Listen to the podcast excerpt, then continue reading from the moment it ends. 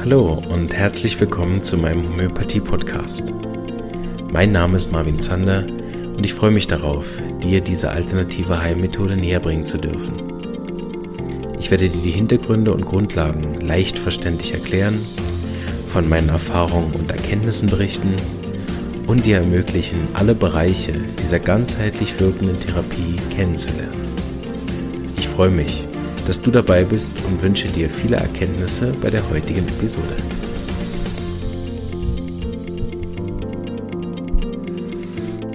So, hallo, einen wunderschönen guten Tag wünsche ich dir. Schön bist du wieder dabei. Heute sprechen wir über ein Wunschthema, also gewünscht aus dem Community, über, wenn ich jetzt eins dieser Miasmen habe, was ich denn dann machen kann. Ich glaube, darüber habe ich an anderen Orten auch schon gesprochen, aber ich liebe es, wenn ihr Wünsche habt und Fragen habt. Die beantworte ich sehr, sehr gerne. Am Anfang mache ich ein bisschen Werbung, weil so viele Sachen gerade da sind. Äh, genau, ihr, sonst springt ihr einfach vor. also einerseits weise ich nochmal auf meine Vorträge hin, die sich hauptsächlich an Laien richten. Das äh, ist jetzt der nächste Termin, das ist der 25. November. Ähm, dort geht es um, bringe ich Arzneimittel bei über das Thema Verletzungen. Der Flyer ist auch schon ein bisschen rund gegangen im Facebook vor allen Dingen. Oder wenn du meinen Newsletter abonniert hast, dann hast du ihn natürlich auch bekommen. Den äh, Newsletter abonnieren kannst du in den Show Notes. Da sollten alle Links drin sein. Genau, ansonsten frag nochmal, falls du es nicht findest. Und äh, genau, da würde ich mich sehr freuen, wenn die ein oder andere da waren. Wir haben letztes Mal gesprochen über den Auslöser, eins meiner Lieblingsthemen, die, wie ihr wahrscheinlich schon wisst, die den Podcast länger verfolgen. Und es war ein sehr schöner Abend mit äh, sehr interessantem und auch sehr individuellem Austausch, dass wir uns wirklich unterhalten haben über was und wie werde ich eigentlich krank. Da haben wir Teile der Epigenetik, Hirnforschung, äh, Unterbewusstseinsergebnisse äh, ineinander geworfen und eine sehr schöne Kaskade aufgemacht, sodass hoffentlich, glaube ich, jeder verstanden hat, wie passiert das eigentlich, dass nachher meine Zelle krank wird. Also sehr interessanter Abend, habe mich sehr gefreut, äh, dass da auch so viele schon da waren beim Start und die Vorträge gehen jetzt ein ganzes Jahr. So freue ich mich, dich an den einen oder anderen Abenden begrüßen zu dürfen. Ich zeichne die Vorträge auf, äh, weiß aber noch nicht, in welcher Form ich die äh, nachher benutzen werde. Ähm, genau. Vielleicht veröffentlichen wir die noch. Weiß nicht, ob sie gut genug sind. Wir hatten jetzt mal nicht so die gute Audioqualität. Also kann sein, dass es nicht veröffentlicht wird. Aber ich würde mich an deiner Stelle nicht darauf verlassen, dass es irgendwann kommt. Wenn du es gern sehen und hören möchtest, dann nimm doch gerne in der Abend teil. Es ist online. Ähm, so kannst du auch ganz psorisch bequem von daheim vom Sofa daran teilnehmen. Wer es ein bisschen professioneller will, kann auch in die Weiterbildung kommen. Habe ich jetzt umbenannt in Hashtag Homöopathie Weiterbildung. ganz modern. Ähm, also die ehemalige Lerngruppe. Und ich äh, bin dabei, eine Ausbildung abzuschließen und werde bald als Mentor arbeiten. Das ist eine neue äh, Bestandteil der Prüfungsordnung in der Schweiz. Dafür braucht es Mentoren, die Leute zwei Jahre begleiten. Mache ich vielleicht auch mal eine separate Episode drüber, vielleicht noch mit jemandem, der da verantwortlich ist. Vielleicht kriege ich den Markus ans, äh, ans Mikrofon, den kann er noch ein bisschen erzählen, weil ich das eine ganz, ganz tolle Sache finde. Da habe ich sehr Freude daran mitzumachen und da gibt es dann neue sogar äh, Gruppenmentorate, die ich wahrscheinlich auch online durchführen werde, wo dann auch Fachpersonen daran teilnehmen können. Also es wächst. Und ähm, genau. Die äh, Zusammenarbeit mit der Omida läuft nach wie vor 1A. Das sind ganz tolle Typen, die beiden, die mich da unterstützen. Bin ich immer wieder sehr dankbar, die den, den Wert des Podcasts auch erkennen. Und was ich mich noch bedanken möchte bei euch, ist, dass ich in letzter Zeit auffällig viele äh, E-Mails und Kommentare bekomme, wie gut euch das gefällt, was ich hier mache habe ich auch schon mehrmals gesagt, grundsätzlich mache ich den Podcast wirklich nur für mich. Das ist eine ganz klare Ego-Nummer und psorische Angelegenheit. so, aber es freut mich natürlich, wenn, wenn sozusagen außer mir dem Podcast noch jemand gefällt. Und äh, genau. Aktuell läuft, die, läuft ja United to Heal.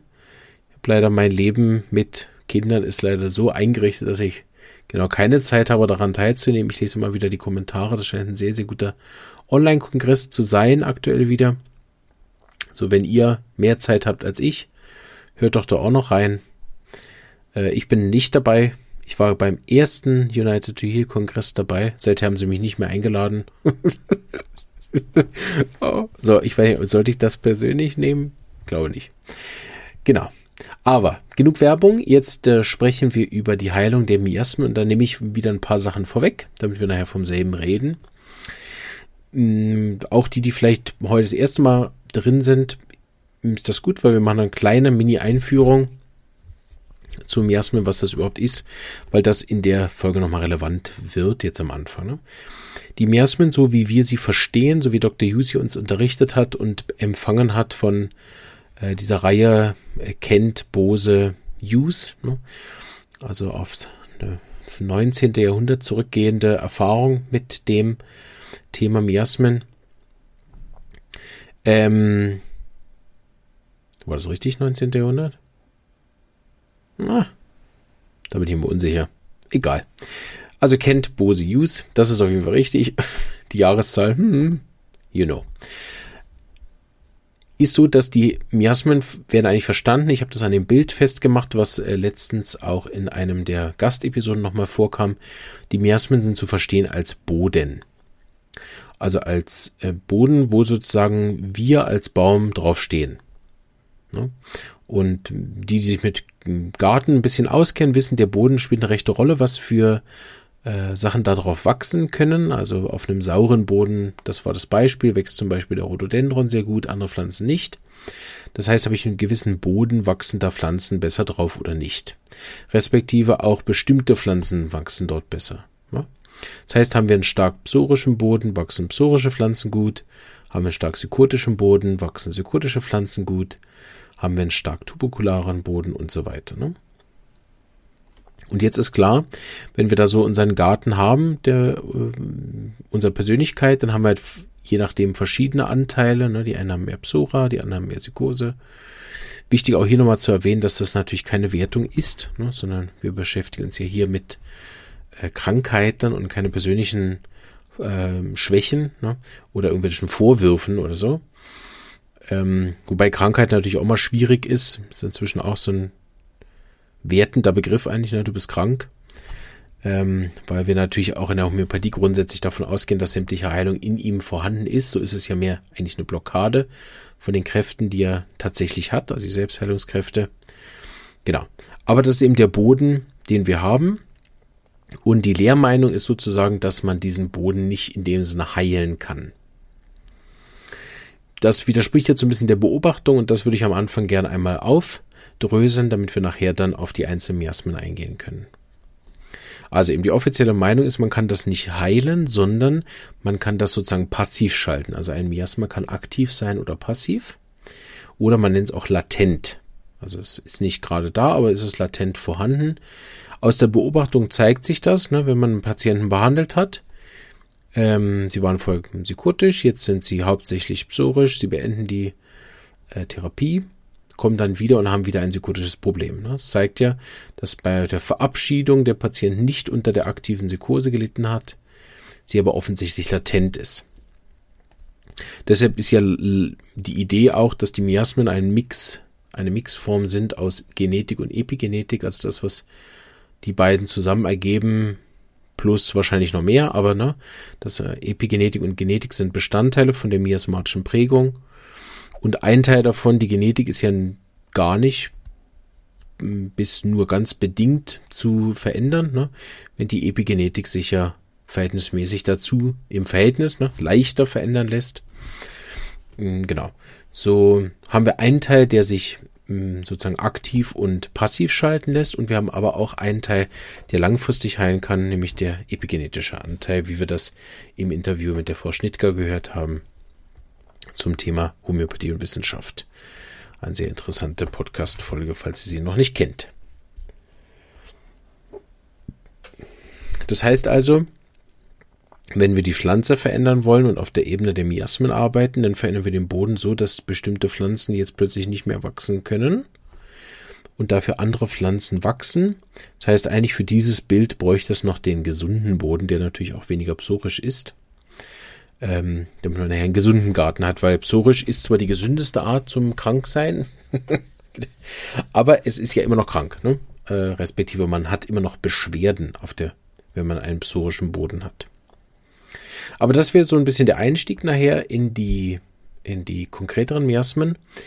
Wir haben ja die vier, mit denen wir arbeiten. Ihr habt gehört, in, in anderen Schulen wird mit anderen Miasmen-Anzahlen gearbeitet. Aber grundsätzlich ist nicht so eine Rolle, ob es jetzt vier, sechs, zehn oder hundert sind. Ich glaube, das ist nachher mehr Geschmackssache und es sind ja Verhältnis, also gelinde gesagt auch gewisse Einteilungen, die da vorgenommen worden sind, die sie einfach bewährt haben. Das Wichtige ist eigentlich an den Miasmen für die praktische Arbeit nachher, dass es äh, zur Anamnesetechnik passt, dass es zur Mittelverschreibung passt und nachher eine echte Hilfe ist. Für unser Verständnis ist aber eigentlich wurscht, wie viele Miasmen es gibt. Mehr Miasmen gibt mehr zu reden. Ähm, und teilweise, wenn ich das so lese, was die anderen so machen, finde ich das auch nachvollziehbar. Ich habe es jetzt einfach mit den vier Miasmen gelernt und bin damit, also hatte nie das Gefühl, es bräuchte mehr, aber wer weiß, ne? Ist auch wieder psorisch, ne? mehr Miasmen. ja nur ein Miasma zu haben, ne? also oder gar nicht mit Miasmen zu arbeiten, könnte je nachdem äh, psorisch tuberkular sein oder natürlich psychotisch. Aber viele Miasmen zu haben, ne? wir haben 20 Miasmen, klingt nach Psora. Äh, okay, kleiner Insiderwitz. Für die, die schon verstehen. Ne? Grundsätzlich kann man sagen, von der Krankheitsschwere her, ja, sind die psychotischen, die tuberkularen und die sogar die vor allen Dingen die syphilitischen Erkrankungen natürlich sehr schwer wiegend und sehr destruktiv. Das heißt, eigentlich könnte man sagen, wenn die, wenn diese Miasmen oder die Anteile, die ihr habt, ne, wenn ihr psychotische Anteile habt, tuberkulare Anteile habt oder syphilitische Anteile habt, ob im Körper oder im Gemüt, spielt da keine Rolle, dann sollte der erste Schritt sein, sie psorisch zu machen, weil dort gibt es weniger destruktive Erkrankungen. Das heißt, man kann von dort Richtung Psora zu gehen. Ich habe da gleich ein paar Beispiele für euch, was das heißt, aber dass wir allgemein das schon mal gesprochen haben, wie da die Richtung ist. Und wenn ihr hochpsorisch seid, dann geht es eigentlich darum, die Psora zu verringern. Ein schwieriger Part, wie ich finde, weil ich das immer wieder erlebe, dass Leute, die versuchen an ihrer Psora zu arbeiten, oft psychotisch werden oder tuberkular, selten syphilitisch. So ist wichtig, die Psora in die richtige Richtung zu bearbeiten und dazu hilft es natürlich, dass mir auch bewusst ist, was, wo, in welche Richtung sollte es gehen. Wobei, auch wenn mir es jetzt nicht, äh, sag ich mal, bewusst ist im Sinne von, von ich kann jetzt das alles äh, fachchinesisch da erklären, ne? sondern am Schluss zeigt es ja meine Gesundheit. So, ich bin diese, diese nervige Art von besten Freund, der mir ehrlich ist, ne, da habe ich als Körper da, der mir sagt, hallo, du solltest noch an deiner Psora arbeiten. der weist mich ja leider immer wieder darauf hin. Teil der Psora ist natürlich auch wirklich leicht zu bearbeiten. Da gibt es wirklich Sachen, die sind sehr schnell weg auch. Das sind immer die Leute, die sehr zufrieden sind mit dem Homöopathen, die einmal da waren, ein Mittel genommen, alles weg. Ne? Die hochpsorischen Patienten kleine Klammer auf, aus meiner Erfahrung jetzt von zehn Jahren ist es auch so, alle, die von einem Coaching oder irgendeiner, also sagen wir mal ganz allgemein, Leute, die von einer Sache schnell und nachhaltig profitieren, sind in der Regel psorisch. Falls ihr so Therapeut seid und denkt, warum funktioniert meine Therapie eigentlich nur bei ein Viertel der Bevölkerung? Oder ihr selber denkt, ja, aber meine Freundin, sie hatte so viel Erfolg mit dem Coaching und da war nach zwei Wochen alles weg. Wieso, wieso ist bei mir nach einem Jahr nichts passiert? Also egal, was ihr macht, ob das Hellsehen ist, Kartenlegen, äh, irgendwelche äh, Ernährungsergänzungssachen und so weiter. Wenn euch das schnell und leicht funktioniert, seid froh, dann seid ihr hochpsorisch. Alle anderen Miasmen, syphilitisch zum Beispiel, haben wir besprochen, indizierte Arzneien wirken überhaupt nicht. Ne? Also es kann sogar sein, dass der nachgewiesen Vitaminmangel hat, denn substituiert man das Vitamin oder man spritzt es oder was. Also es bleibt trotzdem nicht im Körper. Ne? So je weniger euch Sachen funktionieren, desto mehr Blockaden habt ihr, oder um bei dem Bild zu bleiben, desto mehr ist der Boden psychotisch, syphilitisch oder tuberkular. Und deshalb ist es wichtig, erstmal Richtung Psora zu gehen, weil sobald ihr psorisch seid, habt ihr zwar immer noch einen Haufen Probleme, aber euch funktionieren die ganzen angebotenen Sachen. Ich meine, Facebook ist voll von Coaches, oder? Ich weiß nicht, ob eure Timeline auch so ist, aber wann immer ich das aufmache, die ersten fünf Postings sind irgendwelche Ratschläge oder Selbsterfahrung oder wie gut es mir funktioniert hat bei irgendwas. Und ich lese das dann manchmal durch und denke, ja gut, also halt psorisch, ne? Und ich sehe es auch mal wieder, wenn ich selber an Seminaren bin. Also ich, ich hoffe, das versteht. Das ist jetzt auch keine Wertung gegenüber dem, ne? Aber ähm, ich sehe das auch an Seminaren oft, dass ich dann so, also ich als hauptsächlich psorischer Mensch, behaupte jetzt einfach mal, ähm, habe sehr, sehr gute und schnelle Fortschritte, egal an welches Seminar ich gehe. Finde es immer cool. Allein schon einfach wegen dem Setting. Irgendwie, ich mag das gern diese Seminar-Aura. Man muss nichts machen. ja gut, je nachdem, auf Seminaren gibt es natürlich, aber da gehe ich nicht hin, wo man was machen muss. Nein, ich war viel beim Robert Betz und fand es immer super. Viel, an zwei Seminaren, dann klingt es, als wenn ich da ständig war. Aber gut, ähm, ich schweife ab. Ihr merkt, heute bin ich in Räderlaune. Aber wir haben auch so viel vor. Da muss ja immer viel rumschweifen, damit wir es auch ja nicht schaffen. okay, Konzentration. Ähm, genau, aber in den Seminaren sehe ich auch mal wieder Leute, wo man dann als äh, geschultes homöopathisches Auge relativ schnell sieht, so Körperbau, Verhalten, Mimik. Okay, dann redet man noch ein bisschen und sieht dann uh, hochsekotisch. Ne? Ja, und das sind auch die, die dann äh, nach sechs Tagen genau null Fortschritt haben ähm, und sich dann eigentlich fragen, was mit ihnen nicht stimmt, weil alle anderen 100 da aus sich rausgekommen sind und jubelnd und klatschend äh, ne, aber wie wir schon besprochen haben, ist es halt nicht nachhaltig. Ne? Nach einer Woche macht der Psoriker wieder genau dasselbe wie vorher. Ne? Während die Sekurtiker den riesen Vorteil hat, wenn er denn mal, ne, nach dem fünf, wenn er hartnäckig geblieben ist, und das ist ja ein Vorteil der Sikose, und sie waren jetzt das fünfte Mal an dem Seminar, es muss doch bei mir auch was gehen. so, und sie hat es endlich geschafft. Ne? Wenn der da was umsetzt, da, da können die ganzen 100 Psoriker, die yippie ne, einen riesen Fortschritt gemacht haben an dem Seminar, und nach einer Woche ist alles wieder gleich.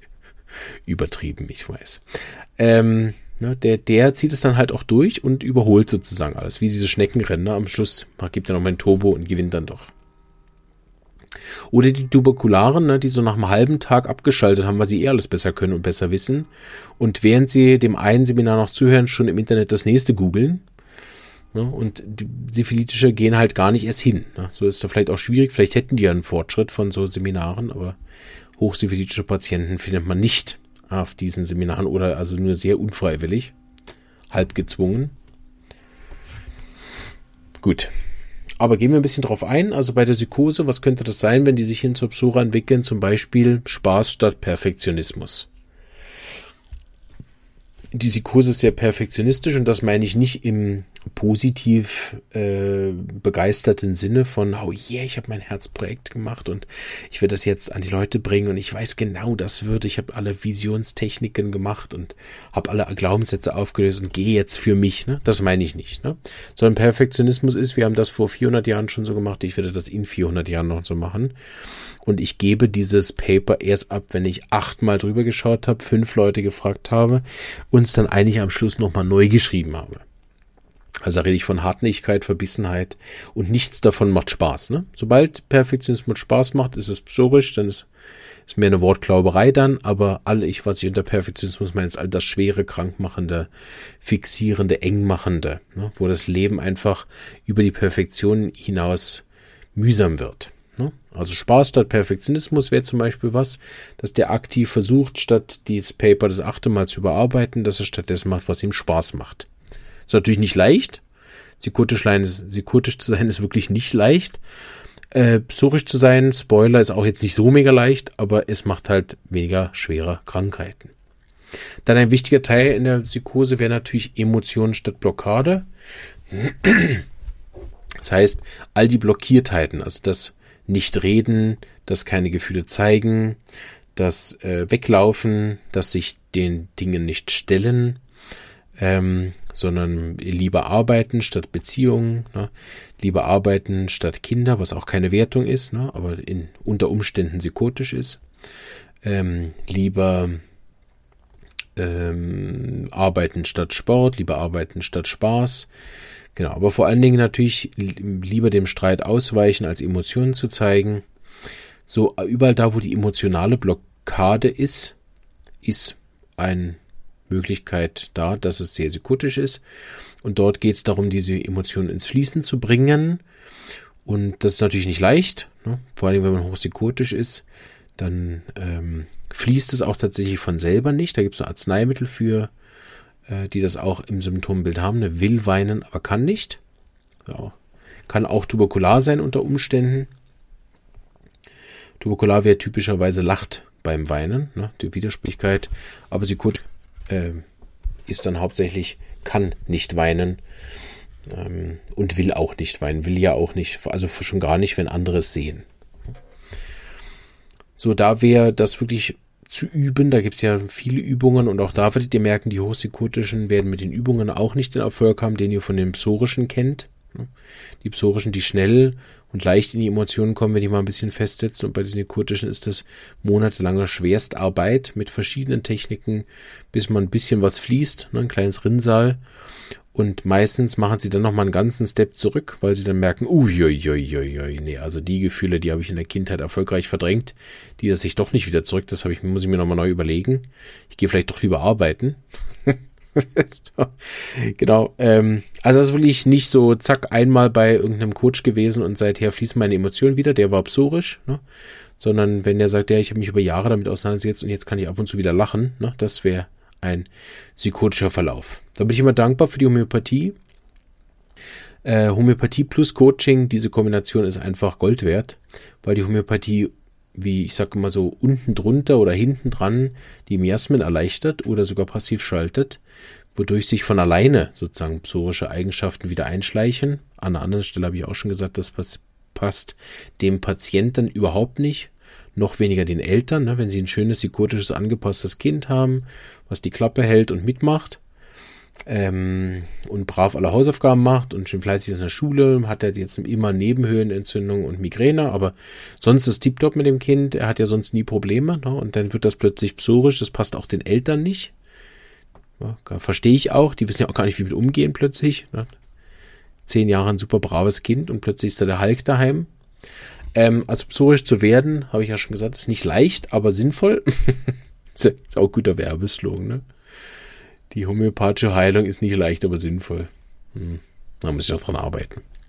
Feile ich noch ein bisschen am, oh, wie heißt das, am Wording, ha? Okay. Gut, also wir gehen weiter, sonst äh, schaffen wir es heute nie. Genießen statt festbeißen ist auch so ein gutes Schlagwort für Psychose. Also wann immer ihr auch die Tendenz bei euch merkt, da erst die Arbeit, dann das Vergnügen, ne? Ähm, ja, einfach wegschmeißen, diesen Satz raus aus dem Gehirn, niemals dem nachfolgen, wenn ihr psorisch werden wollt. Ihr dürft ja gerne auch psychotisch bleiben, mich stört es nicht. Ne?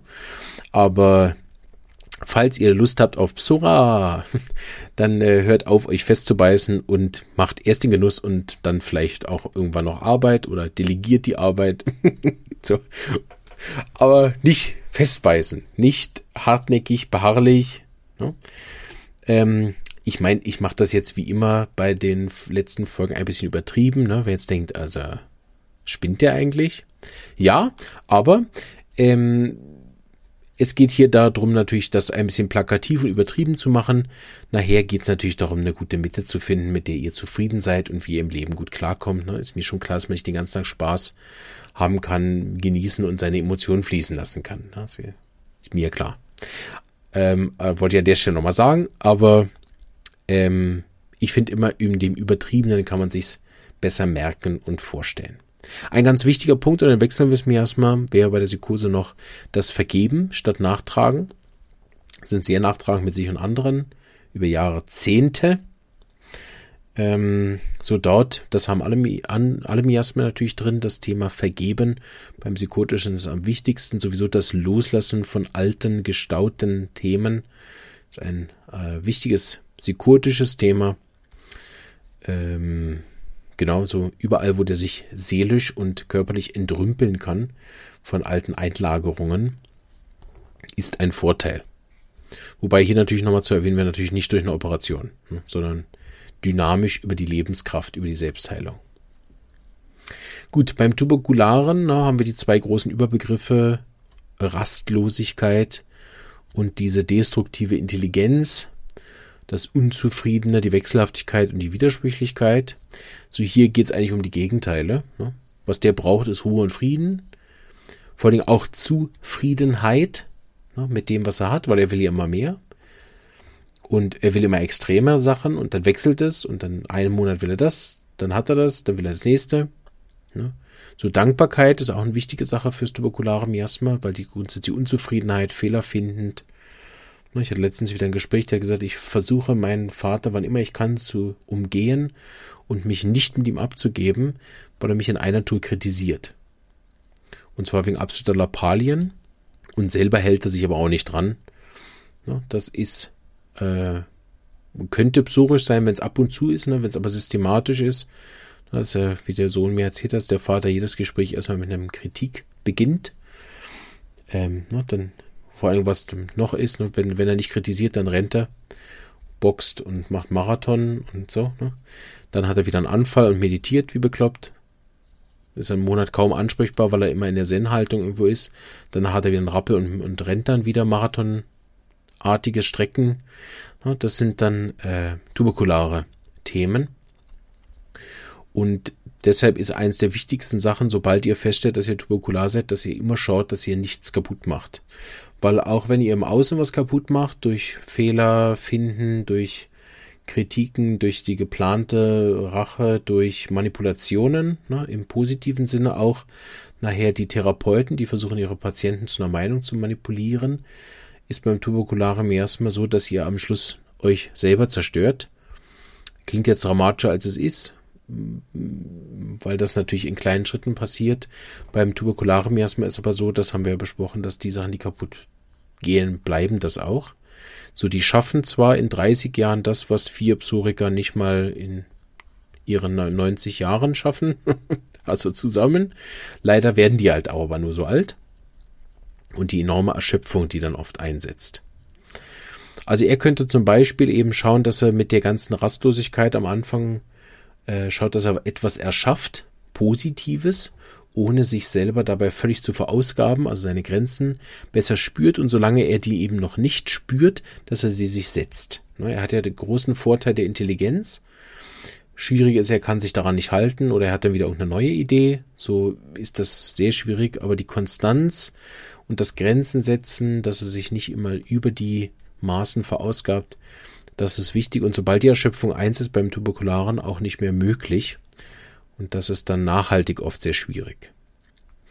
Was auch äh, oft beim tuberkularen Miasma ist, dass die eben Dinge verlassen, die ihnen gut tun. Das haben wir mit der Homöopathie auch schon besprochen, dass die ähm, beim Homöopathen verhältnismäßig gute Fortschritte machen. Äh, sobald die aber akzeptabel sind, kommen sie nicht mehr. Also falls du tuberkular bist, Dinge, die dir gut tun oder die du schon gemacht hast, die dir gut tun, vor allen Dingen, wenn sie nicht tuberkular sind, also nee, ja, mir tut extrem gut Bungee Jumping, mir tut extrem gut so Free Climben, oh, was mir extrem gut tut, ist bis zur Erschöpfung Marathon zu laufen. Ich mache das etwa einmal am Tag, ne? Das meine ich nicht, sondern Dinge, die dir wirklich gut tun, äh, sofern du sie dann spüren kannst, ne? Oder weißt, dass sie dir gut tun oder früher gut getan haben, nicht verlassen, nicht wechseln, ne? Ja, Meditation hat mir immer so gut getan. Aber ich habe dann auch gehört von dieser neuen Meditation, die macht man in einem Handstand oder nur auf einer Hand. Ich habe das Gefühl, das wäre schon noch für mich noch ein bisschen besser, weil beim, ich kann nicht so gut sitzen und so. Ich habe gelernt, meditieren kann man jetzt auch beim Marathon laufen. Ich kann das, ja, ich habe gehört von der Boxmeditation. Nein. Wenn dir Sitzen gut tut, mach das. Bitte nicht einhändig meditieren. Ah, okay. Auch nicht zum Beispiel das x-te Seminar buchen. Ja, die ähm, Seminarhopper sind oft psorisch, weil es ihnen wirklich gut tut und auch hilft. Sie können es ja nicht durchziehen, so müssen sie auch immer wieder gehen. Äh, die Tuberkularen sind aber die Extremen, ne? die dann ähm, ne, zum Beispiel auch ganz widersprüchliche Seminare buchen. Also keine, mir fällt es gar nichts ein, hätte ich mal vorbereiten sollen, aber mir ist es nicht eingefallen. Ne? Gehen erst auf einen veganen Ernährungsberatungskurs und danach lernen sie, wie man Spanferkel richtig zubereitet oder so. An, sind nicht die besten Beispiele, aber ihr wisst, was ich meine. Geht auf extreme Wechsel. Ne? Oder auch ähm, beim Tuberkularen, da waren einen halben Tag da an dem Seminar und haben das Gefühl, boah, ey, das kann ich besser. Ja, und dann geht es darum, nicht selber äh, das x-te Seminar selber zu leiten. Ne? Plötzlich macht er 50 Kurse. Weniger Sport, mehr Entspannung wäre auch etwas. Sehr schwierig für den Tuberkularen. Das kann er am Anfang überhaupt nicht. Entspannung weiß er nicht mehr, wie man das genau schreibt. Weniger Abwechslung, mehr Routine. Meint natürlich nicht, dann plötzlich psychotisch zu werden und ich mache jetzt immer denselben Ablauf. Ne? Was ich immer wieder spannend finde, dass von tuberkularen Coaches, tuberkularpsorischen Coaches immer diese Morgenroutine so ähm, propagiert wird, was ich persönlich als gefährlich halte, weil vor allen Dingen für die Psychosykotischen da schnell eine Fixation draus wird. Das mag sein, dass das für die tuberkularen Leute sehr wichtig ist, diese Routine. Denen tut es sicher auch gut. Aber den hauptsächlich psorischen, für die ist es eine schwere Disziplin. Die gehen darüber kaputt. Und die psychotischen verfallen so eine Ekstase von Fixation. Ich mache jetzt jeden Tag immer dasselbe. Ne? So ist eigentlich Routine, ist eigentlich nur für hochtuberkulare Leute wichtig. Deshalb werdet ihr auch sehen, die meisten Leute, die eine Morgenroutine, die das wirklich genießen und sagen, es fällt mir auch total leicht, die zu machen, über Jahre, ne? ohne dass man diese Schwere von der Psychose merkt. Ähm, und von denen, die empfohlen werden, sind ganz oft hochtuberkulare Persönlichkeiten, die das empfehlen. Ja. Ähm, und grundsätzlich ganz allgemein gesprochen, beim Tuberkularen erstmal weniger Extreme, mehr den Mittelweg, grundsätzlich klar. So dort eben an den zwei Sachen arbeiten, also die Intelligenz und diese Rastlosigkeit für was Produktives einsetzen, also weder sich noch andere zerstören und äh, sich zu üben in Zufriedenheit und Dankbarkeit. Und auch wenn ich Mühe habe, das wahrzunehmen oder diese innere Rastlosigkeit mich immer dazu treibt, dass ich mir ganz bewusst Grenzen beim Essen, beim Sport, bei all den Tätigkeiten, bei der Arbeit setze, dass ich sage, okay, ich könnte jetzt von meinem Gefühl her, weil ich tuberkular bin, noch vier Stunden arbeiten, ich mache aber trotzdem Schluss. Weniger Wechsel im Leben, nicht ständig umziehen, nicht ständig den Partner wechseln, nicht ständig die Arbeit wechseln, nicht ständig das Studium wechseln, auch wenn es Bock macht. Nein. Ist wieder übertrieben. Jeder muss das selber für sich wissen. Das sind einfach Tipps jetzt, ne? keine Handlungsanweisungen oder Befehle. Und natürlich auch selbstverständlich keine Garantien. Ne? Ich habe gesagt, ähm, viel ist es so, dass auch diese Coaching-Sachen wie jetzt, ne, die Psychotischen denken, ja, ich mache das so, wie ich das vorher gemacht habe, der hat gar keine Ahnung. Ne? Der Tuberkulare hat den Podcast eh schon lange abgeschaltet, weil er kann es besser. Der Syphilitische hat es gar nicht erst eingeschaltet. Und die einzigen, die jetzt noch zuhören, sind die Psoriker. die denken, oh, es hilft mir so. Ah, super. Wie vergrault man 100% seiner Zuhörerschaft? Ihr könnt bei mir einen Kurs buchen. oh Mann, ey. Gut, beim Syphilitischen ist es ein bisschen schwieriger. Wenn der psychisch ähm, syphilitisch ist, ist der ja recht im Eimer. Und körperlich kann man auch nicht so viel machen. Also ich denke, da habe ich zwei Sachen. Also das Wichtigste wäre für mich, sobald ihr merkt, ihr habt syphilitische Anteile oder syphilitische Phasen, dass irgendwo so ein kleiner Mini-Reminder in der Psyche hängen bleibt, so von, okay, hol dir Hilfe, bitte, bevor es zu spät ist. Und wenn dein Inneres sagt, nein, nein, ist eh hoffnungslos, dann geh auf jeden Fall. Also je, je mehr du findest, dein persönlicher Fall ist hoffnungslos, desto mehr bitte ich dich auf jeden Fall einen eine Hilfe in Anspruch zu nehmen und dort nie wieder wegzugehen, äh, bis du das Gefühl hast, es ist doch nicht mehr so hoffnungslos. Das andere wäre, an der Impulsivität zu arbeiten, scheint mir wichtig zu sein. Ich wüsste jetzt auch keinen besonders guten Ansatzpunkt. Also in der Praxis berate ich syphilitische Patienten praktisch nicht. Also nicht mehr, kann man so sagen, weil es hilft wenig bis nichts, sondern ich gebe ihnen die korrekte syphilitische Arznei antisyphilitische Arznei und äh, wenn der Fortschritt einsetzt und sie psorischer werden durch die korrekte Arznei, dann berate ich sie auf der Ebene von Psora und erkläre ihnen dann auch, äh, was so die Alarmzeichen sind. Problem ist einfach, dass die Alarmzeichen der Syphilis oft dazu führen, dass sie sich eben keine Hilfe holen. Also falls du das Gefühl hast, du oder dein Fall ist hoffnungslos, such dir einen guten Therapeuten. Jetzt. Ruf grad an. Sei impulsiv. genau. Sei syphilitisch, impulsiv und hol dir gerade Hilfe. Gut, der letzte Teil äh, des, dieser Episode wird sich damit richten, die Psora zu heilen. Dort könnten wir jetzt locker sechs Stunden, da können wir den ganzen Podcast drüber machen, die Heilung der Psora, weil das eigentlich, also ganz ungelogen, das betrifft sämtliche Bereiche der Medizinformen, also von bis hin zu Spiritualität und Esoterik. Also alles dies kann der Psora bei der Heilung helfen. Also auch die, die medizinischen äh, Anwendungen zum, zum, ja, sagen wir mal, zu einem Teil, selbst die helfen den äh, psorischen. Ne? Also zum Beispiel die ganzen Ernährungssachen, die, die ganzen körperlichen Therapien, Massagen und so weiter. Also all die Sachen, die, die vielleicht auch wiederholt werden müssen und so. Also es gibt so viele Möglichkeiten, die Psora zu lindern, zu heilen, zu verbessern ähm, dass wir da wirklich stundenlang drüber sprechen könnten. Ich versucht habe, das so ein bisschen versucht zusammenzufassen, respektive so ein paar Highlights raussuchen, was ich finde, ähm, was auch in der Praxis sehr gut funktioniert. Und ähm, ja, fang, fangen wir mal an und äh, hoffe, dass euch der Teil was bringt. Na, alle Psoriker, die noch dran sind, ihr werdet merken, euch hilft's schnell und gut. so. Und alle anderen sind ja schon weg. Nein. Also wichtig ist grundsätzlich, dass man, sobald man auf der psychischen Ebene ist, die Therapie nicht abbricht. Ähm, weil man kämpft ja dort gegen die Psora an, also gegen Bequemlichkeit, Faulheit, Besserwisserei, ähm, Sturheit. Äh, genau, gibt ja einen Haufen Anteile der Psora, die jetzt plötzlich im Weg stehen für meine Heilung ähm, und auch die mangelnde Disziplin. Ne? Und das ist ganz schwierig das merke ich bei mir selber auch immer wieder. Ich hatte Phasen, da bin ich in die Psychose reingetaucht und äh, habe dann plötzlich da fanatisch irgendwelche Sachen immer wiederholt, äh, bis ich gemerkt habe, ja, das wird ja mal von meinem eigenen Wissen heraus wird es ja schlechter. So bin ich ja zurück zur Psora. Dort war dann der innere Schweinehund. Ne? Und äh, bei mir persönlich kann ich sagen, ist das jetzt einfach so, ich mache, was mir Freude macht. Und ich habe gemerkt, dass mir es Freude macht, äh, mich beispielsweise gesund zu ernähren oder äh, ja auch Sport zu machen oder gewissen, äh, sag ich mal, abwechslungsreichen Routinen. Ich würde es keine Routine mehr nennen, aber gewissen Abwechslung auch zu folgen, also intuitiv das zu machen und äh, würde sagen, dass dieser diese Freude, die ich an den Sachen empfinde, einer gewissen Routine gleicht, weil ich mich doch so jeden Tag äh, um mich kümmere. So.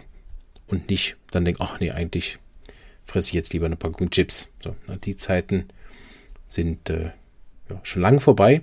Aber ich erinnere mich immer noch gut dran, dass ich das auch immer noch nachfühlen kann, dass das eben wirklich nicht so einfach ist. So, bei, auf der psorischen Ebene ist eigentlich wichtig, dass man, dass man sich vieler, vieler Sachen bewusst wird. So viel Bewusstseinsarbeit steht da am Anfang. Ich mache das mit dem Patienten auch oft, dass ich so einen Fahrplan aufmale und da nehme ich gern die drei Worte, die so ein bisschen synonym verwendet werden in unserer Sprache, nämlich Selbstbewusstsein, Selbstvertrauen und Selbstwertgefühl. Ich weiß nicht, ob, bei euch das auch so ist, aber in der Umgangssprache verwendet man das irgendwie synonym. Ne? Er hat ein hohes Selbstbewusstsein oder er hat ein hohes Selbstvertrauen oder er hat ein hohes Selbstwertgefühl. Scheint irgendwie alles dasselbe auszudrücken. Wenn man die Worte aber genau anhört, ist ja natürlich Selbstbewusstsein. Also ich bin mir selbst bewusst, was ganz anderes als Selbstvertrauen. Also, ne, das sind ja was natürlich anderes. So, bei psorischen Leuten beginne ich eigentlich immer viel bei dem Selbstbewusstsein, also dass sie sich selbst bewusst sind. Das bringt natürlich nicht dem Patienten zu sagen, ja, im Fall sie sind psorisch, gell, da kümmern sie sich mal drum. sagt ihm ja nichts.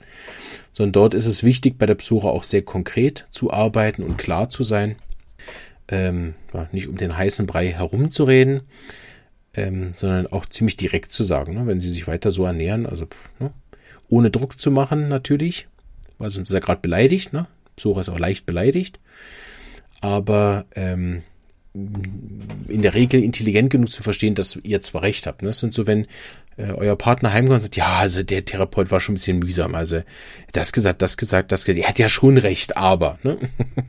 so. Na, dann hat die Psora das nicht vertragen, die Direktheit. Aber ähm, äh, man kommt natürlich auch nicht voran, wenn man dem Psoriker erzählt, ja, also, Sie können sich zurücklehnen, es läuft tiptop, also entspannen Sie sich. Ne? Weil der wird ja dann eher faul, bequem und kommt mit seinen Themen halt nicht so richtig voran. Ne? Und deshalb ist es nicht so möglich, jetzt in der Episode da konkret drauf einzugehen, weil man könnte jedes Thema machen. Emotionen zum Beispiel ist ein Riesenthema beim Psorischen mit dem umgehen zu lernen, das nicht in die Richtung von Psychose zu schlucken, nicht in die Richtung vom Tuberkularen, äh, äh das sich versuchen wegzu, abzulenken, wegzumeditieren.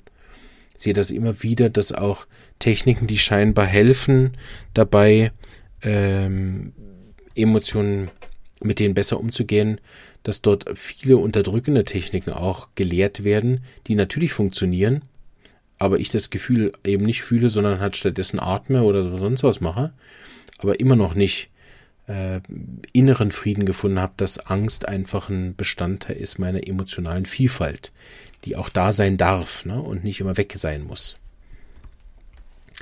So wenn ihr als euch einfach selber analysiert und herausfindet, okay, mein großer Thema mit der Psora ist, ich bin leicht beleidigt oder ich habe ständig Ängste oder ich fühle mich immer hilflos und unmächtig oder ich bin leicht wütend, schnell gereizt, ich bin lärmempfindlich, also das große Thema von Empfindlichkeit, dann geht es eigentlich darum, dieses Thema, wo ihr empfindlich seid, wo ihr wütend werdet, anzuschauen, Bewusstseinsarbeit zu machen, also dass an erster Stelle wirklich dort steht, ähm, warum habe ich eigentlich dieses Thema, warum bin ich so darauf empfindlich, woher kommt das? Und das ist natürlich wieder nur bedingt möglich, ne? wenn ich empfindlich bin auf Handystrahlung, Mondlicht oder kalten Wind, dann macht es natürlich nicht Sinn, da eine Selbsterfahrung zu machen und nach innen zu gehen vom Verstand her, sondern dort sind es dann eben Ernährungsberatung, bessere Kleidung, Homöopathie, ähm, physische Anwendungen, die die Durchblutung verbessern und so weiter und so weiter. Ne? Kreislauf, Thematiken. Also die ganze Bandbreite von Phytotherapie, ne? also die Dreiviertel, würde ich mal sagen, der Drogerie sind nur für Psoriker. Den anderen Miasmen hilft das auch nicht, was da drin ist. In der Regel. Oder nur sehr gering. Und dann geht es eigentlich von diesem Selbstbewusstsein eben Richtung Selbstvertrauen. Also sie Vertrauen gewinnen in diese Fähigkeiten in sich selber, in, in die Anwendungen, in, in das, in zum Beispiel das, bleiben wir bei den Emotionen, dass sie, wenn sie ihre Emotionen durchfühlen, dass sie sogenannte, äh, ja, dass sie Erfahrungen damit sammeln, dass ihnen es dadurch besser geht und dass sie mit den Erfahrungen dann Vertrauen gewinnen in den Prozess und dann stellen sich mit der Zeit Selbstwertthemen ein und äh, vielleicht dann sogar Selbstliebe und allgemein, vielleicht ein bisschen kitschig ausgedrückt, aber die, die wenn man mich fragen würde, was wäre der leichteste Weg, äh, die, die Psora zu erleichtern, also weniger Psora zu empfinden, dann wäre, würde ich sagen, die Liebe zu sich selbst und zu anderen zu mehren und ja, alles, was nachher dazugehört. Ne? Ob ich da einen spirituellen Weg gehe, ob ich da einen philosophischen Weg gehe, da praktische Psychologie anwende. Ich mache das auch gern mit Patienten, die, die überhaupt nichts von all dem haben, dass ich mit denen einfach das äh, kann man auch epigenetisch sehr gut erklären. Oder das kann man auch hirnforschungsmäßig sehr gut erklären, warum Selbstliebe und Liebe zu anderen eine gute Idee ist. Also da sind sich ja die, wenn wir uns auch sonst schon nicht besonders einig sind, aber liebevolle, also ehrliche, liebevolle ähm, Taten mir selbst gegenüber und anderen ist wichtig. Das geht um, muss beides beinhalten. Also nur gegen anderen über, gegenüber liebevoll oder nur sich selbst gegenüber liebevoll ist nicht das. Ne? Psora-frei wird man nur, wenn man beide Richtungen praktiziert. Wobei auch hier immer wichtig ist, weniger ist mehr. Also Psora neigt ja zu zu viel. Also auch zu zu viel Großzügigkeit, nicht vergessen. Zu viel Aufopferung, zu viel Hilfe, zu viel äh, Podcast, zu viele Kurse. Ne? Wollen alle retten und helfen und wollen alles äh, bewegen und richtig machen und so weiter. Also Psora neigt ja immer dazu, auch zu viel zu machen. Und deshalb ist auch zu viel, ähm, also, ja, ich weiß, klingt jetzt vielleicht bescheuert, aber zu viel Liebe im Sinne von, ich kümmere mich jetzt den ganzen Tag nur noch um meine Selbstliebe und dass ich den Liebe die anderen schenke und dann vergessen die zum Beispiel darüber zu leben. Ne? Kaufen dann nicht mehr ein oder Psora zum Beispiel ganz typisch macht, bezahlt plötzlich die Rechnung nicht mehr und räumt nicht mehr auf. So, ne? das ist dann zu viel ähm, sondern die, die, diese, ist dann vielleicht mehr so eine buddhistische Form der Achtsamkeit, was Psora sehr gut tut. Oder andere Worte, die der Psora sehr gut tun, ist Demut. Also wann immer wir äh, in der Hochmutform von Psora sind, dieser Besserwisserei, ist Demut sehr wichtig. Immer wichtig, dort auch zu schauen, dass es nicht psychotisch wird. Hingabe, ist auch ein gutes Wort, wem das was sagt. Oder einfacher ausgedrückt Dankbarkeit. Ist auch immer sehr gut für die Psora nicht nur die sechste Hose kaufen, sondern dankbar sein mit den fünf, die er hat. Nicht nur das dritte Glas essen, sondern dankbar sein mit den zwei, die er schon gegessen hat. Besonders wichtig für die, die von tuberkularen Seite auskommen. Und in dieser Liebe verankert, das wäre jetzt vielleicht, wie ich das umsetze im Podcast und wie ich das euch immer näher bringe, ist eigentlich dieses Prinzip der Einzigartigkeit. Das wäre die homöopathische äh, bedingungslose Liebe im, im Punkto der Einzigartigkeit. Also wenn ich jeden Menschen als etwas Einzigartiges betrachte, was er ja auch ist, wir verstehen, das ist ein einzigartiges Leben mit einer einzigartigen Geschichte, mit einer einzigartigen Abfolge von allem, mit einer einzigartigen Zusammenwürfelung von äh, Momentaufnahmen, Gefühlen und, und Reaktionen, die jetzt diesen Mensch mit einem einzigartigen Namen, DNA, äh, Note, äh, also von, von kleinster Zelle bis, bis höchsten Gedanken, vielleicht äh, bis zum höchsten Seelenanteil, ne? Äh, einzigartig. Und das in dem anderen zu erkennen und das Besondere daran zu sehen, ist ja so, wie wir Menschen, wenn wir das sehen könnten, ist ja so wie mit einem Bild, was einzigartig ist und dann irgendwie, weiß ich nicht, wie viele Millionen Euro kostet. Ähm, genau, so mit dieser Einzigartigkeit kommen wir, glaube ich, dem Prinzip der Selbstliebe auch sehr nah und das wäre eine sehr homöopathische Haltung sich selbst natürlich auch gegenüber, ne? immer in beide Richtungen. Gut, ich hoffe, dass äh, ja, es ist natürlich insgesamt nicht besonders konkret gewesen, aber ich hoffe, das versteht ihr. Ne? Das ist nachher natürlich das, was wir in der Praxis machen, dass man dort ganz konkret auf eure Themen eingeht. Das ist hier im Podcast ja nicht möglich. Aber ich hoffe, im, im allgemein theoretischen hat das trotzdem die Frage beantwortet. Ähm, ja, in dem Sinne wünsche ich euch alles Gute. Bewegt euch Richtung Psora, falls ihr noch nicht auf dem Weg seid. Und wenn ihr schon viele psorische Anteile bei euch entdeckt habt, dann geht Richtung Selbstliebe, Einzigartigkeit, Dankbarkeit, Zufriedenheit, ohne euer Daily Business zu vernachlässigen und der Vollheit nachzugeben. ah, und insgesamt ne, weniger ist mehr. Das ist ja in der Homöopathie sogar auch als Naturgesetz verankert, nämlich die kleinstmögliche Dosis. Ne? Also auch in den homöopathischen Gaben ist weniger mehr. Ich wünsche euch alles Gute, bleibt gesund, lasst euch nicht ärgern und äh, bis bald und äh, kommt zu meinen Vorträgen. so, sonst bin ich beleidigt. Ciao, tschüss.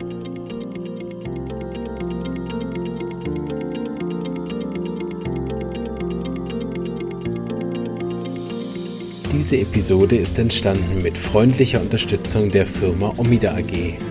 Die von Hand potenzierten homöopathischen Einzelmittel werden seit 1946 in der Schweiz produziert und sind in vielen verschiedenen Potenzen und Größen erhältlich.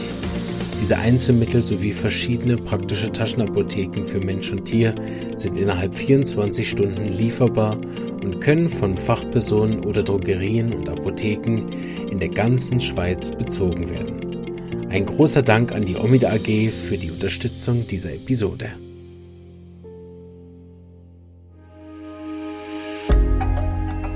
Wenn dir diese Episode gefallen hat und du den Podcast auch unterstützen möchtest, freue ich mich, wenn du ihn persönlich weiterempfiehlst und so auch anderen ermöglicht, sich über diese wunderbare Heilmethode kostenlos zu informieren.